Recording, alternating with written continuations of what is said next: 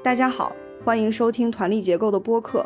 团力结构倡导顺应自然的生活方式，我们将围绕每个节气，邀请一线生态农人、返乡青年、可持续生活实践者等作为嘉宾，来一起分享对于节气、物候、传统的观察与思考。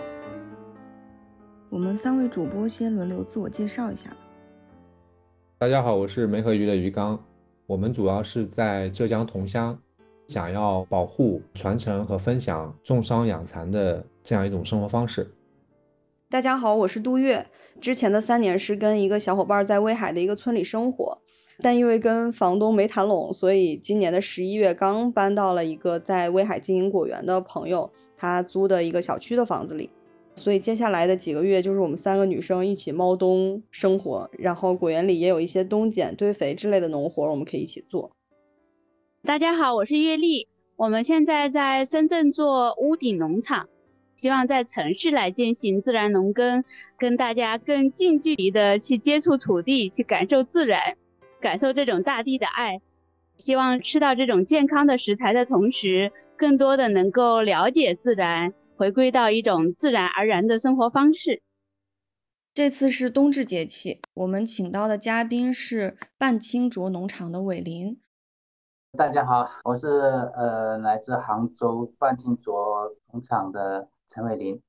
我们农场的话，主要做大米、青梅酒、茶叶，呃这三种，还有就是乡村里面一年四季的一些节令的一些小东西。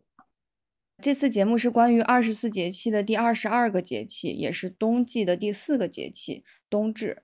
冬至这天，太阳直射南回归线，是北半球各地白昼最短、黑夜最长的一天。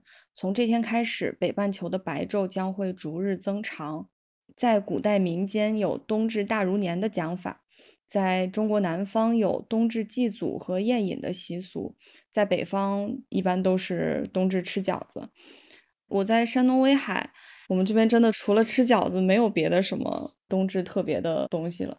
不过，因为冬至上一个节气是大雪嘛，我记得当时录大雪节气的时候，威海还就没有下那么大的雪。但是大雪到冬至这段时间，威海的雪就，呃，几乎没停啊。呃，有时候下的大一点，有时候下的小一点，就好多时候清雪其实没有那么的及时，所以在你上班的时间点路不一定是非常通畅的。有几天，反正我爸就没有上班。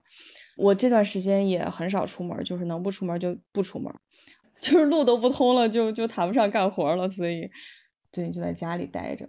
今天晚上我们虽然没包饺子吃啊，但是我喝了一点彭越泡的那个酒，他夏天的时候用他摘的杏子泡了一点二锅头，泡在一个玻璃的罐子里。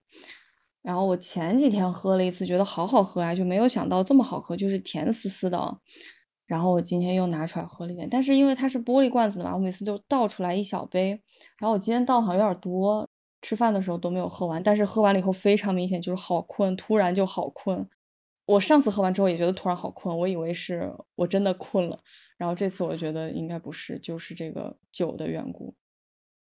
呃，冬至这个节气在深圳真的是变化太明显了，那个温度就是骤降，然后从本来是。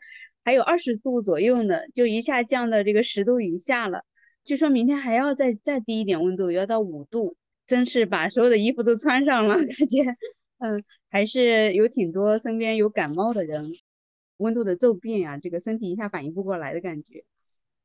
然后今天因为是冬至啊，梧桐岛是举行那个大型的冬天市集，然后还有冬至的庆典，我们的年会也是放在这时候嘛。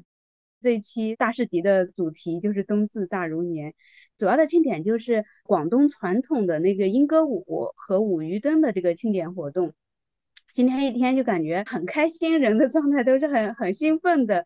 然后特别是傍晚的时候开始舞鱼灯，然后那个篝火舞，还有舞龙，前面还有那个莺歌舞的表演，观众也是围的里三层外三层。就绕着全岛转一圈儿，市集的那些摊主们，大家也都加入进来，特别热闹，就是有那种过年的感觉。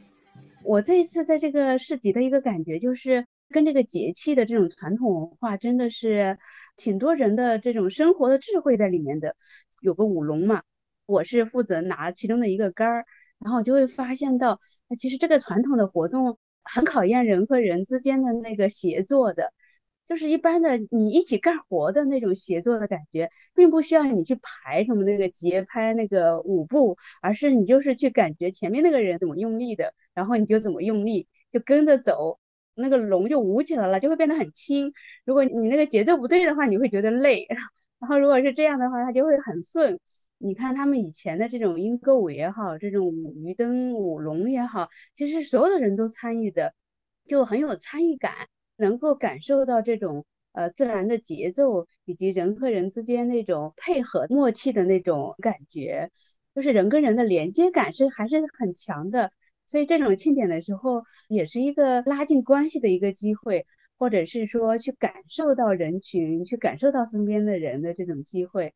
对比以前，我觉得好像过年就是看春晚的话，就是很被动，然后没有什么参与感，好像那个表演都是那个。专业演员的事情，然后现在这个呢，就是全部人都可以去参与的，就有那种生活的感觉。对于这次冬至，然后去恢复一些传统的文化节庆的活动，觉得还是蛮有意思的。我在嘉兴同乡啊，我看网上有好多的这种冬至的介绍啊，吃饺子啊。其实，在我们同乡呃是不吃饺子的，但是我们这里冬至的仪式还是保留，就一直是传下来的。也不用像，比如说深圳可能已经消失了，然后要市集去恢复。就我们是好像很现代这个村，但是这些仪式都还都还保留的。呃，像我们的话呢，一年是有比较大的四次的祭祀啊，清明、鬼节，鬼节就是农历七月半，然后就是冬至，还有就春节。那祭祀呢，就是基本上要祭一天时间，一个是祭祖宗，然后是祭土地。祭灶神，还会去呃，就是家门外边祭那些外神啊，就是一些孤魂野鬼啊，这个也会去祭祀啊。然后呢，晚上会做萝卜丝的那个糯米团哈，我们叫妈妈啊，就是很大的，像一个网球那么大啊，一个糯米团子，然后里面是萝卜丝的馅儿，萝卜丝和猪肉是这个东西的。冬至跟春节一样，它是过晚上，它不过白天的。春节我们也是过除夕嘛，它是过晚上的，所以对我们来说其实是昨天晚上是冬至，然后呢，我们还要吃鸡哈，就是冬冬至的话会杀一只鸡来吃，大概是这样哈。我觉得也是挺有意思的，就是说在在桐乡还保留的这么的相对比较完整吧。温度的话，最近今天零下七度，呃，最高温度零度啊，这两天真的很低温度啊，非常冷，嗯。然后我今天是在呃是在上海的乡下啊。结束的好突然，在上海的乡下，然后呢？啊，就是呃，这边就没有这种仪式啊。它可能就是一个，可能以前是那种国营农场吧，奉贤啊，就是靠近钱塘江出海口。然后我也第一次来啊，去饭店吃饭，他们也是吃饺子，就是但正常是江南地区其实是不吃饺子的。鱼缸他们那里的乡村还保留着很多这种传统的文化习俗啊。这两天我爸妈在这边嘛，他们前两天就开始说啊，快冬至了要包饺子。他们要不说，我在深圳都忘了我们老家的习俗是要吃饺子。他想包的馅儿我们这里都没有，然后他就在我厨房里找到了两根胡萝卜，然后把那个胡萝卜切得很很细，然后做成胡萝卜粉条馅儿。今天早上起来六点多就起来包饺子，我感觉对他们来讲就好像是已经刻入基因了的这种习俗。他就说啊一定要吃，要是不吃的话会冻掉耳朵的。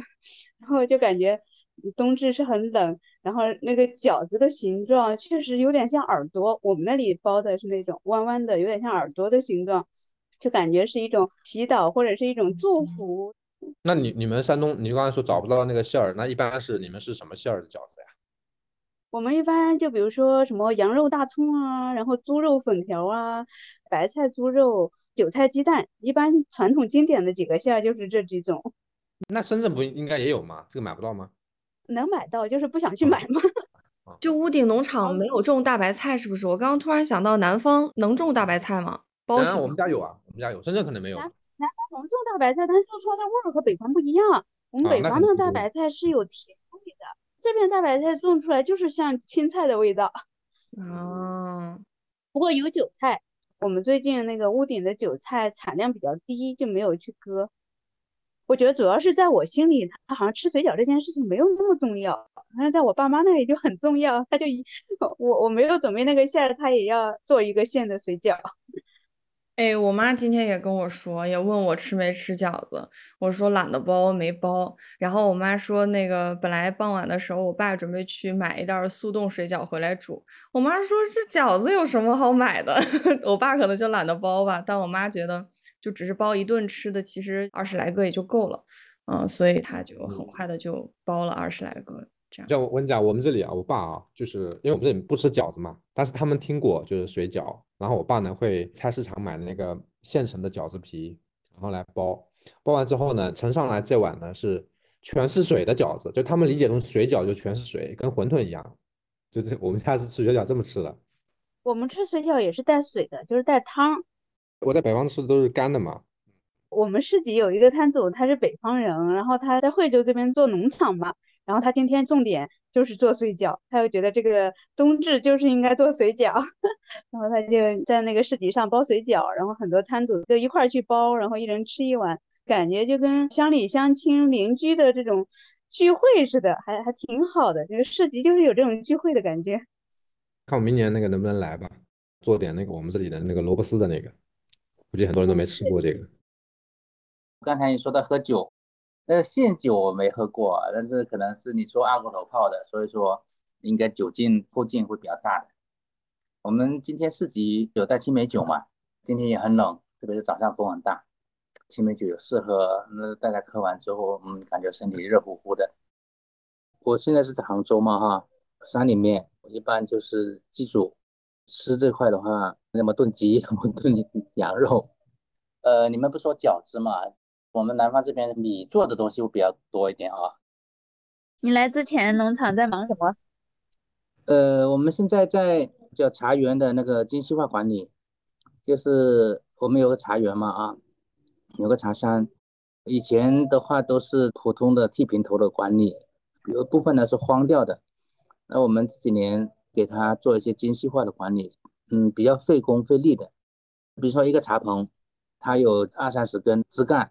我们就给它清掉，剩个十只八只，我们叫清兜晾角，就是让它底下能够通风透气，更通风更透气，阳光也能进来。因为我们不施肥嘛，哈，这样操作之后呢，让它能够留下来的枝条更加强壮，长得更好，这样它的茶叶品质会更好。呃，一个人一天只能捡二十来米的一个距离。哦，你还种茶？对，嗯，我们茶园有一百多亩，大部分都是三十多年的这个树林的。好在呢，那个茶园是荒废的嘛，就不涉及到这个有机转化的这个过程。做出来其实不难，但是呢，想做好确实是需要很多的时间学习。以前他们都不是这样管理，所以说呢，我们这样管理之后，我们准备。要花两到三年时间把第一轮的这个精细化管理给它完成。除了茶园之外，可能我们还有其他一些生产嘛，像种大米嘛，还有做青梅酒嘛，还有一些杂七杂八的种种，那么就有功夫就是到茶山去修剪。那到底这个季节不适合，但是呢，因为我们不是说去按照这种常规的这种茶园去生产嘛，所以说我们倒也不担心说适合不适合，只要有时间嘛去弄。把这项工作弄完之后，整个茶园茶叶的品质再给它做一个提升，能够做出更好的茶来就好。量的话，慢慢慢慢做去，因为现在我们工艺还没有特别稳定，所以说再大量呢也没有什么意义，那么一点点来做。嗯，我和伟林是二零一三年在福建一个乡村，呃，一起学习那个普门永续设计的时候认识的。我知道我们那一班结束之后，有好多同学就开始去做农业，然后伟林也是大概那个时候回去的吧，可以跟大家介绍一下你回到乡村的这个过程，这个经历。呃，这个要说来呢，就有点话长，那我简短说啊，那个我们是二零一三年国庆节在福州那边学习的，当时就已经开始想做农业了，朋友呢就介绍这个课程，哎，我觉得蛮有意思的，就去上了。上完之后，我就二零一四年离职去搞农业。一开始种的是大米，因为觉得种大米比较简单。以前家里农村的嘛，在那个种粮大户，爸妈带着在弄，就觉得种大米比较简单，而且呢容易保存。结果发现不是那么回事，就是任何一个产品的话，你想给它做出来其实不太难，但是你想给它做到极致这个品质要求就比较难。真正想把它种好，怎么叫好呢？就是说我们的东西不单是要安全健康。最根本的还是好吃，特别是大米主粮，他每天吃。我是一四年开始去种，种到一七一八年才算算有点心得。前两年是绝收呢，那种出来之后呢，不好吃，不能拿去给客户。那么觉得没办法处理，那就去酿酒。酿完之后呢，酒呢也没想过去卖哈，白酒做不出差异化。就是我跟别人的白酒，你不能说，哎，只是原料比别人好。那后来我们就各方面去学习，就想做果酒，做什么果酒还不知道，也是一个比较偶然的机会，接触到青梅酒，就大量去买样品，大量去学习，就发现，哎，我们可以去做，就找青梅。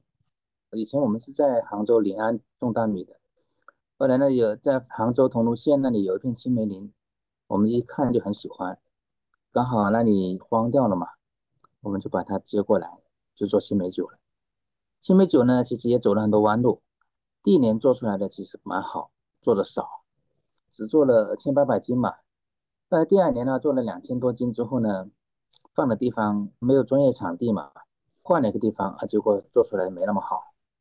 要分析原因，然后第三年呢，觉得这个问题原因解决了，然后又出现新的问题，也是摸索了好几年。二零二一年了，应该是才是有点心得，到今年才会觉得，而且青梅酒，呃，距离自己目标还是比较近了的，觉得哎，可以拿得出手。这个太厉害了，十年做一个产品，匠人精神啊，就一直要把这个产品做到自己满意才行，才能去交付给消费者哦。是十年了，种大米种了十年，很欣慰的什么呢？就是说。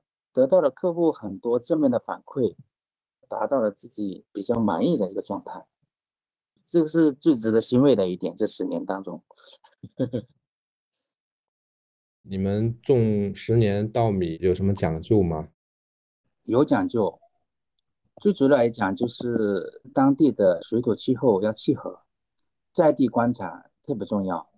就是说，你这个品种在这里种跟在那里种完全是两码事。比如说我在临安，在海拔一千米的地方，在海拔六百米的地方，在海拔一百米的地方去种，它都有完全不同口感，这是一点。第二个就是每一年的气候，今年的大米跟去年大米也是不一样，要知道不同气候怎么样去进行田间的管理。今年的大米是我们这么多年大米最好的，为什么呢？今年夏天不热，夏天不热的，我们在高山上本来温差就大嘛，它夏天不热。温差相对减少，就是让它这个生长期稍微再放长。我们今年生长期比往年要长大概十天左右，这收割推迟十天左右嘛。还有一个就是田间管理，我记得小时候我妈就跟我说过一句话：田间管理如绣花，功夫越做越到家。从表述上来讲，可能不一定很好描述，但是说从从功夫上来讲的话，它就是做到细节上。这是我觉得种大米比较重要的因素。那首先来讲，品种决定一切。我们种了一百多种，四种，现在确定的话十来种。有一些我们是正常在种，有一些我们觉得这个很珍贵，我们保留保持这个育种，少量的种。然后就是吃米，吃米的话，其实在消费者方面去做很多的工作，包括教怎么烧啊，怎么保存呐，要给客户讲很基础的东西，去让他去一步步达到我们觉得应该去呈现的状态。嗯，大概就就这些。伟林这边也是经过十年才把这个产品做出来。那这十年你是怎么过来的？有什么其他的盈利的东西来支撑吗？呃，这个问题就问的比较犀利了。因为我们主要走会员制，一般会有这种预收款，包括绝收的时候，一开始也是收了一笔钱，但是客户还好啊，就是因为我们一直在坚持这个标准去做。客户口碑比较好，会介绍一些客户进来。呃，另外来讲就是我们之前种米嘛，所以说整个开支各方面的嘛也还好。但是这几年嘛，因为涉及到做青梅酒、做茶叶，包括有茶山嘛，所以说基建会多一点，压力会比较大一点。好在这个茶叶啊、青梅酒这块啊，利用空间嘛比大米要好一点，所以说，呃，紧紧巴巴吧走到现在了。如果是给有跟你一样类似想法的人想做这个生态农业的话，你想给他们什么建议呀？我之前的话，就是有人来问我，我都会劝退的。你要想做农业，你应该从什么开始呢？半农半 X 开始，而不是说全职去做农业。因为现在我们做生态农业的很多都是城里返乡了嘛，以前在城里上班工作或做什么，然后呢，再到乡下搞农业。我劝他们都是先先从半农半 X 开始，你先保证有一个相对稳定一点的收入，同时呢，你能够体验到一年四季的变化，然后经过几年之后，你再去做长远的打算。但是这两三年吧，那么我也不这样劝人家了，因为这个社会在改变，感受比较深的就是几年之前那些互联网大佬啊一直在说新零售，新零售。前段时间有个朋友叫我做直播什么之类的，我才幡然醒悟，我就突然想到，我说，所谓新零售其实是真的是到来了。他们说的确实是，现在的这种自媒体就是新零售嘛。有这个新零售的一个基础之后的话，人家来咨询我也不劝退了。我要给建议的话呢，就是去满足更多人的需求，而不是说只是从自己的意愿去去想。比如说像我一样。就想做最极致的金字塔顶尖的那一个，呃，皇冠上的那颗珠子。这个思路的话，就说可以做，但是呢更难，呃，不适合我们这种生态农业这么去做。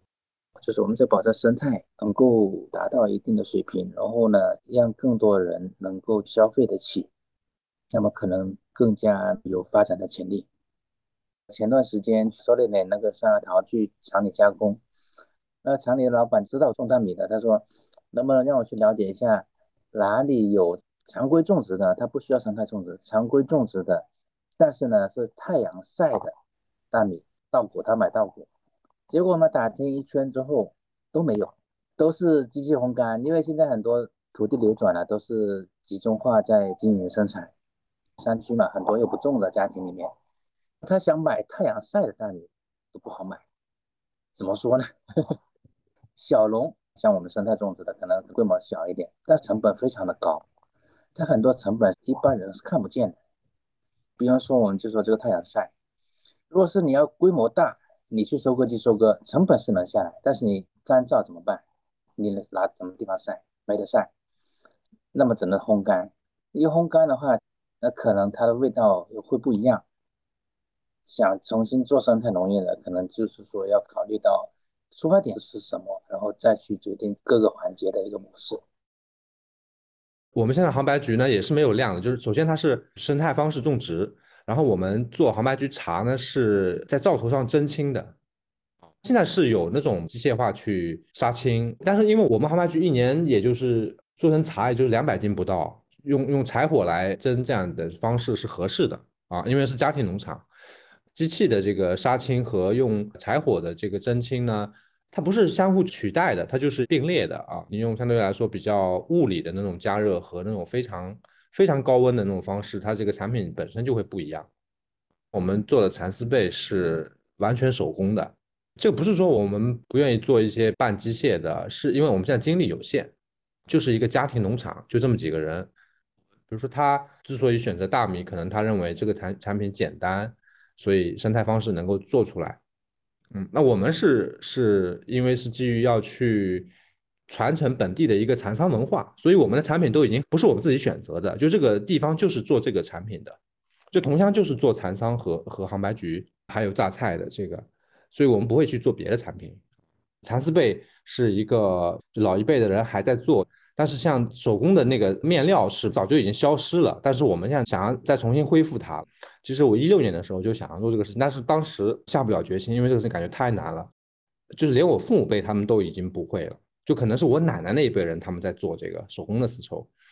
我觉得实在太难了，对吧？因为这个比跟农业还不太一样，就是你你让养蚕是，你看现在养蚕都没有人养了，我要学养蚕，然后我妈他们还不愿意教我，然后现在你还要想要恢复这个手工的丝绸，就是可能更没有量了。但是我是觉得自己的心态准备好了，可以做这个事情。就是因为我们现在是每每周末去织半天布、烧丝啊这些手工的这些春，然后可能会学半年这样，想要把这个事情也恢复起来。这个不是说是我不愿意给更多人，现在我们就这么这么几个人就没有办法。啊，所以这个是不太一样的一个一个选择吧。说到这个传承，其实我也是很有感触，就是桐乡那边它就是那几样东西，其实它是核心产区或者主产区，有传统优势，像你们这样去做它，实际上是一个传承，是非常好的，最起码它没有断代，种桑养蚕到被子这块。还是能够找得到这种手艺人。我做茶叶这块，我现在做绿茶的话是柴火灶全手工，因为我们桐庐这个地方它不是核心产区，更多的茶叶是七八十年代那时候去种植的，那个时候已经有部分机械化了，然后慢慢慢慢就机械化去操作了。所以说我想去做这个柴火灶全手工的绿茶，我找不到人。现在他们也基本都是电炒锅了，电炒锅手工的也算是很好了。就说，在非核心产区就会变得很难很难。如果是在这个地方，它有传统在做什么东西的优势的东西的，那是最好的。那现在我们小时候吃的很多这种过年过节的这种小小零食，以前每年冬天家家户户都会做的，自己准备的，现在都不做了，工厂给你做。那么出来就买就行了，但是总感觉这味道是不一样的，可能有感情因素在里面啊。但是我相信它实际上还是会有不一样的东西。那反过来讲，传承的东西里面很多是需要投入情感因素去的，所以它才会有更强的生命力。你刚刚讲那个水稻那个，我前两天也也听说了，就是太阳晒的那个水稻和。机器烘干的那个水稻的味道是不一样的，就是机器烘干就是很它是快速的，太阳晒是慢慢的。这其实跟我刚刚前面讲的那个，就是我们做菊花茶那个可能有点像的，就是你柴火灶慢慢的蒸和它用工厂里面机器的杀青比较快的，特别快，可能几秒钟就杀了，应该是有不一样的。我觉得产品它的这个性状可能发生了改变而不是很多人说的啊，你就是就是个情怀。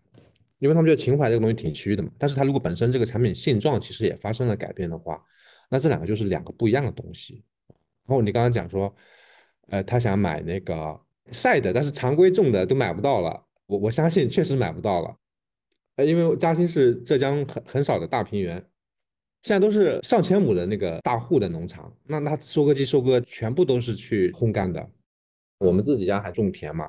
然后，因为我们这个厂上面汽车停上面，所以呢晒谷子不太够，呃，但是今年呢就充分晒了。为什么呢？因为我们的邻居他们的田全部承包走了啊，所以他们不晒，然后我们就去晒了。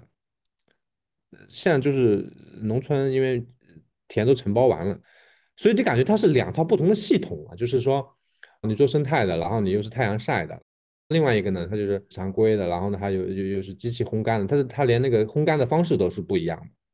当然，可能也存在那种，比如说连片的有机方式种植，我可能也弄个几百亩，然后它可能是机器去烘干的，我猜啊，所以它是两个不一样的系统感觉。就你如果做了生态的，然后可是你用机器烘干的话，感觉会打折扣。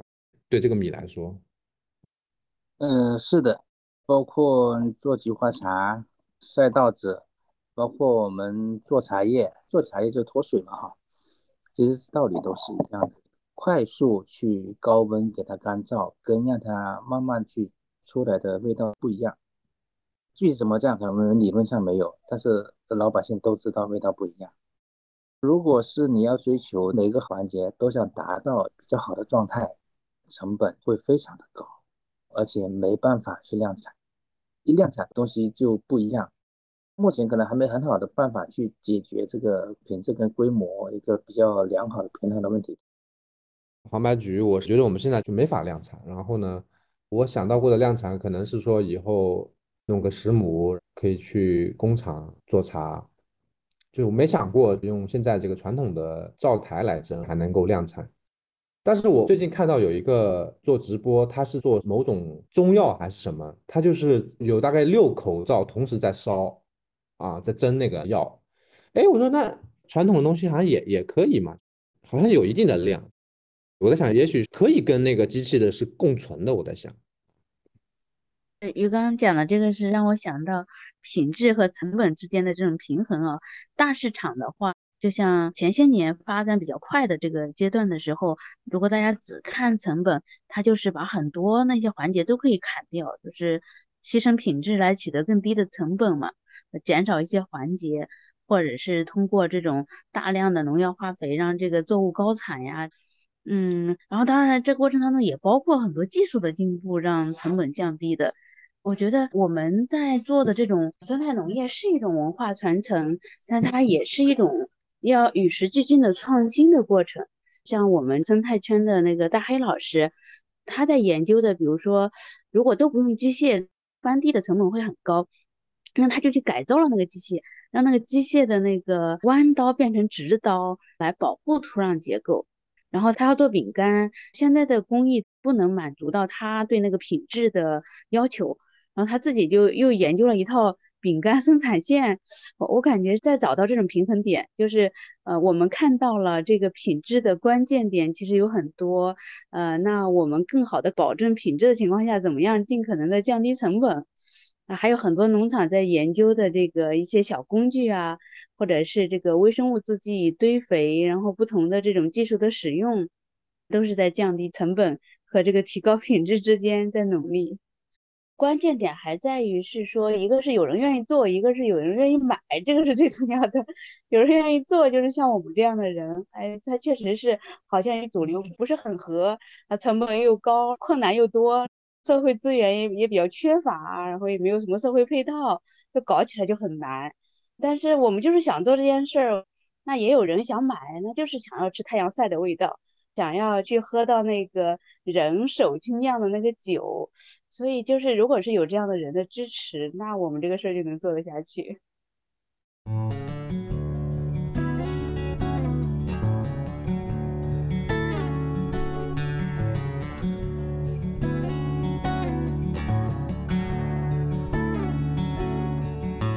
那你你们市集感觉怎么样？月丽，就是比如说跟去年的状况。有什么变化吗？今天第一天嘛，因为才是吧？是今天第一天，因为是周五嘛，就人流量不如周末人流量大。呃，但今天人也挺多的。农友的话，我感觉跟去年比的话，还是少了一点。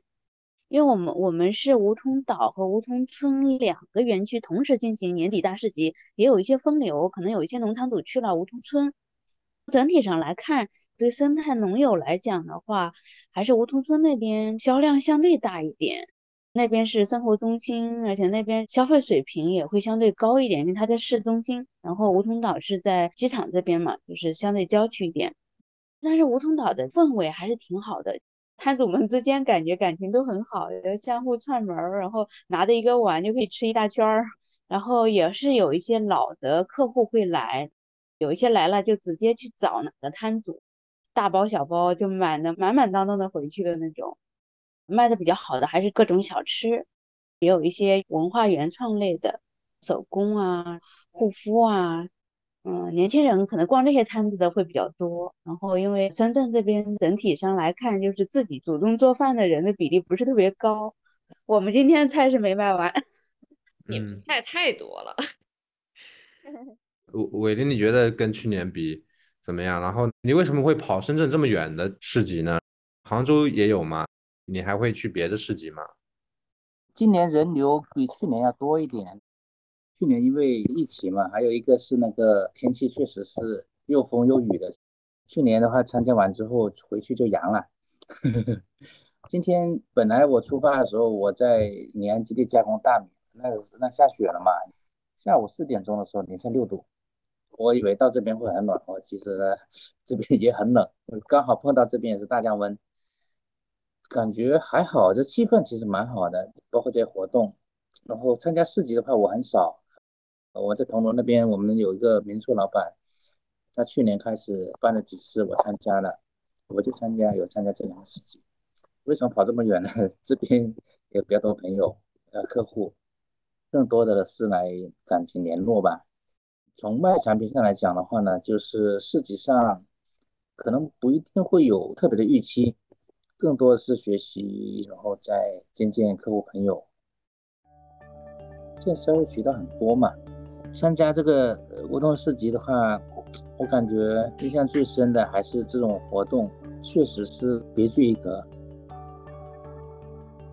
你现在种地的那个村里面，山上都是梯田嘛，只能手工。人工插秧，那像这个人够吗？村里面，因为我知道临安它主要是山核桃啊什么的，高山小梯田，然后各种条件比较差，所以说呢比较艰苦，那时候都是人工。然后现在能够解决部分的是那个微耕机嘛，我们就考虑那个不插秧，直播，直播下去之后反而品质其实更好。但直播呢，它有缺点，草是一个很大的问题。同时呢，这个播的效率怎么去提高，让它能够更规整嘛？收割这块，实际上我们有想过去买日本的设备，那日本的小型农机真的做得非常的好，这个后面再看吧。现在那边干活人呢，其实都是年纪大的，我们也在考虑这个东西，就是说你在若干年之内不完成这机械化的改造，那你是没有生命力的，真的是后面后续无人。但是你完成机械化改造之后，你要投入进去。你如果是没有办法规模大一点，那么你的成本分摊下去又会高。大了之后呢，怎么去去去晒？因为我们坚持要晒，所以说这一大堆矛盾，一大堆问题在这里就是千头万绪。某个产品的核心产区可能会好一点，比方说像你们那边种商养蚕，没有没有没有一样的，就是年纪就是。它是这样的，就是有吗？像你说的，因为是核心产区，然后你有呢，有的时候呢都有的，但是你一旦没了，都没了。它不是说慢慢没的，它是一下子都没了，因为他们就是最后一代，就现在最后一代，那么都是年纪跟你们那边是一样的。你比如说像我们去年因为疫情，然后有有一批人去世了，那他必然可能是。八九十的，然后最近他们有一个音乐人嘛，叫小何，然后他来做一个项目叫巡谣计划，就是来我们这里找会唱残歌的，因为我们这里残桑文化嘛，所以有这个残歌。可是然后我帮他们一查，会唱残歌的这个非遗传承人，二零二零年去世了，九十岁，接下来就没有人会唱了这个残歌。他有那个影像的资料，但是活人没有人会唱了。手工的这个缫丝织布这些。就还剩一个传承人，非遗传承人，那大部分都不会了。然后接下来是做手工蚕丝被的，还有一些人。接下来是养蚕，也是六十岁左右，基本上可以说是同一批人吧。然后他没了，都没了，就是这样的。最后问一下伟林，你的这个农场的名字是怎么取的？这个东西呢，也是一个上年级的人才才才可能会有这种东西。呃，从米。做酒，青梅酒，青梅长在茶园里面，所以做茶。我们说一壶浊酒，一碗清茶，这是一清一浊。然后呢，觉得什么事情不能太满，半半过，那么就半清半浊，那就是半清浊。好有禅意啊，感觉在做的一个不断的升华的过程。我刚刚也想问这个名字的来源，然后月丽帮我问了。你们是在一开始种的时候就起了这个？一开始叫小蜗牛农小蜗牛农场，一开始的时候只想做大米，小蜗牛农场就一直在用，就是米的话嘛就叫小蜗牛的米。后来做酒做茶就觉得这个小蜗牛的话，它没办法去涵盖这些产品的一些内涵，同时的话呢也是需要有一个受保护的名字。正好有一次朋友过来带了一个朋友一起吃饭聊聊聊。这么一起聊聊聊出了这么个名字，而且正好清和浊都是三点水啊，酒和茶也都是喝的东西，感觉特别贴。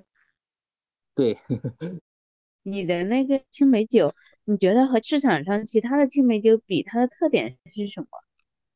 一个就是说，我们用的原料都是在我们能力范围里面是最好的，基酒是我们自己种的粮食，种的稻谷来酿的。土法酿的，最后呢，我们青梅一个是老树青梅，另外一个呢是零农残。我们做过农残扫描，然后五百多项都是零检出，不是达标是零检出。另外冰糖我们也是用最好的冰糖，是云南真和的，比较贵。另外从工艺上来讲的话呢，每个环节都做的比较细。